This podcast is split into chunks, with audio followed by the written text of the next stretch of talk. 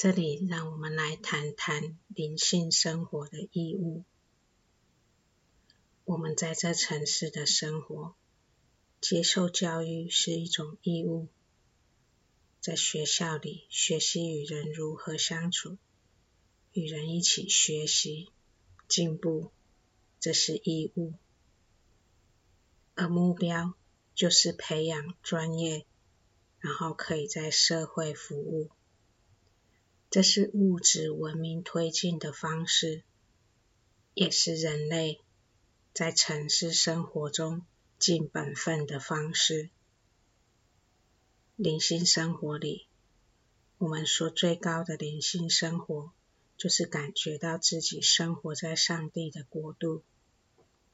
所以，同样的，接受上帝教导，接受灵性教育。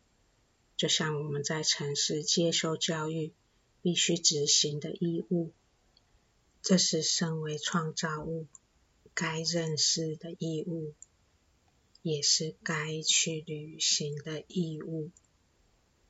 在灵性教育学习过程中，我们学习与神的仆役一起服务，并互相协助、互相启迪。一起成长，在神的爱中，接受神的教育，接受神的启迪，感觉到神的爱，在与神的仆役一起学习、一起尽义务的过程中，进入神爱的国度。而最高的目标，就是我们超脱于尘世。也就是我们的心能得自由，我们所行的意志能符合上帝的意志。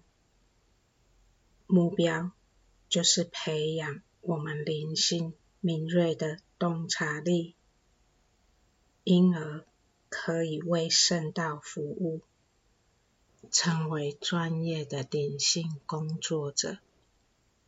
以协助人类的灵性成长，并推进神圣文明，这就是灵性生活的最高目标，成为更专业的灵性工作者。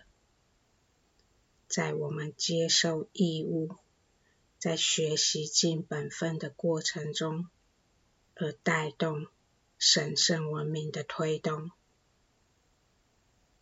我们在其他单元谈论到灵性生活的三个层面，也就是神带领人类的三个阶段。而这三个层面，或说三个阶段，其实是与我们这学习尽义务与本分的过程是息息相关的。我们进一步来看，在接受灵性教育的初始，我们学习的是守戒律；我们属灵的操练是净化我们的身心灵。这在灵性神的带领是属于第一个阶段。所以在守戒律时，我们每天自我反思。就很重要。而第二阶段，我们说寻求神的爱，因而使我们守戒律，是在神的爱中守戒律，开始建立与神的爱的关系。这种爱的关系建立起来时，在我们的心。是感觉得到的，我们也因为感觉得到神的爱，而愿意严谨的来守戒律，用神的标准，而不是用我们自己的标准。这是学习爱的过程，学习爱的过程是要与人互动的。在我们服务的过程中，我们与人一起服务，在这一起服务过程中，我们学习与人磋商，因为与人服务、学习团结是一个群体操练的功课。我们只有在这种情况下，才能更看见自己的烦恼。很多自我是在与人互动中而显现，比如说。我们是不是喜欢控制？我们在群体中做事的积极态度，是不是有考虑到施力？我们付出的程度，是不是为自己的安逸着想？是不是能不怕麻烦？是不是能不抱怨？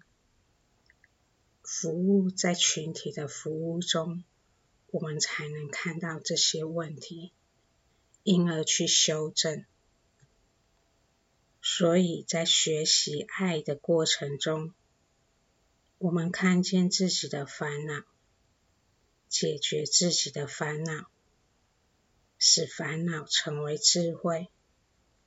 在这些种种的经历过程中，我们也学会了体会别人的感受。我们也变得更加包容，这是爱的学习的阶段。另外，在学习爱的阶段，每次烦恼升起时，我们都要回过头来寻求神的心意，祈求神让我们更明白他话语的意思。因为我们只有在明白神话语的真正含义时，我们才能行出神的话，真正行在神的话中，而有生命力。神的话是生命之道，只有我们行在神的话中时，才能感觉到那生命力。使神的话成为我们精神的支柱。随着包容心的扩张，生命力的培育，也因为自己经历过如何走出烦恼，而可以开始把经验分享给人。这就是为上帝的话语做见证。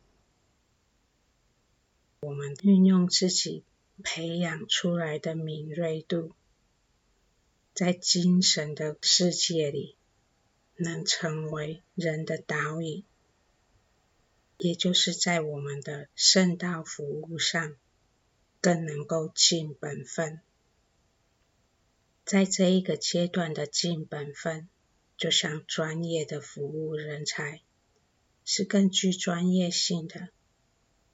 这阶段的服务是应该更有效率的，因为已经经历过如何守戒律，如何学习爱，找到神的爱，在第三个阶段成为神的爱，把我们内心带着的神的爱散播在世间，为世间。以精神的品质点缀装饰这城市有形的世界，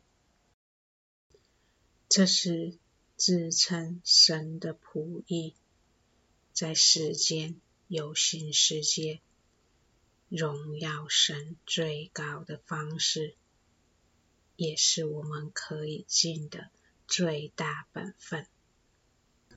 当我们感觉到自己尽了受造物该尽的本分时，我们的心就变得更踏实，踏实的生活在神的国度中。这就是今天神在做的工作，也是我们达到完全被救赎的方式。借着。服务圣道，尽我们受造物该尽的本分。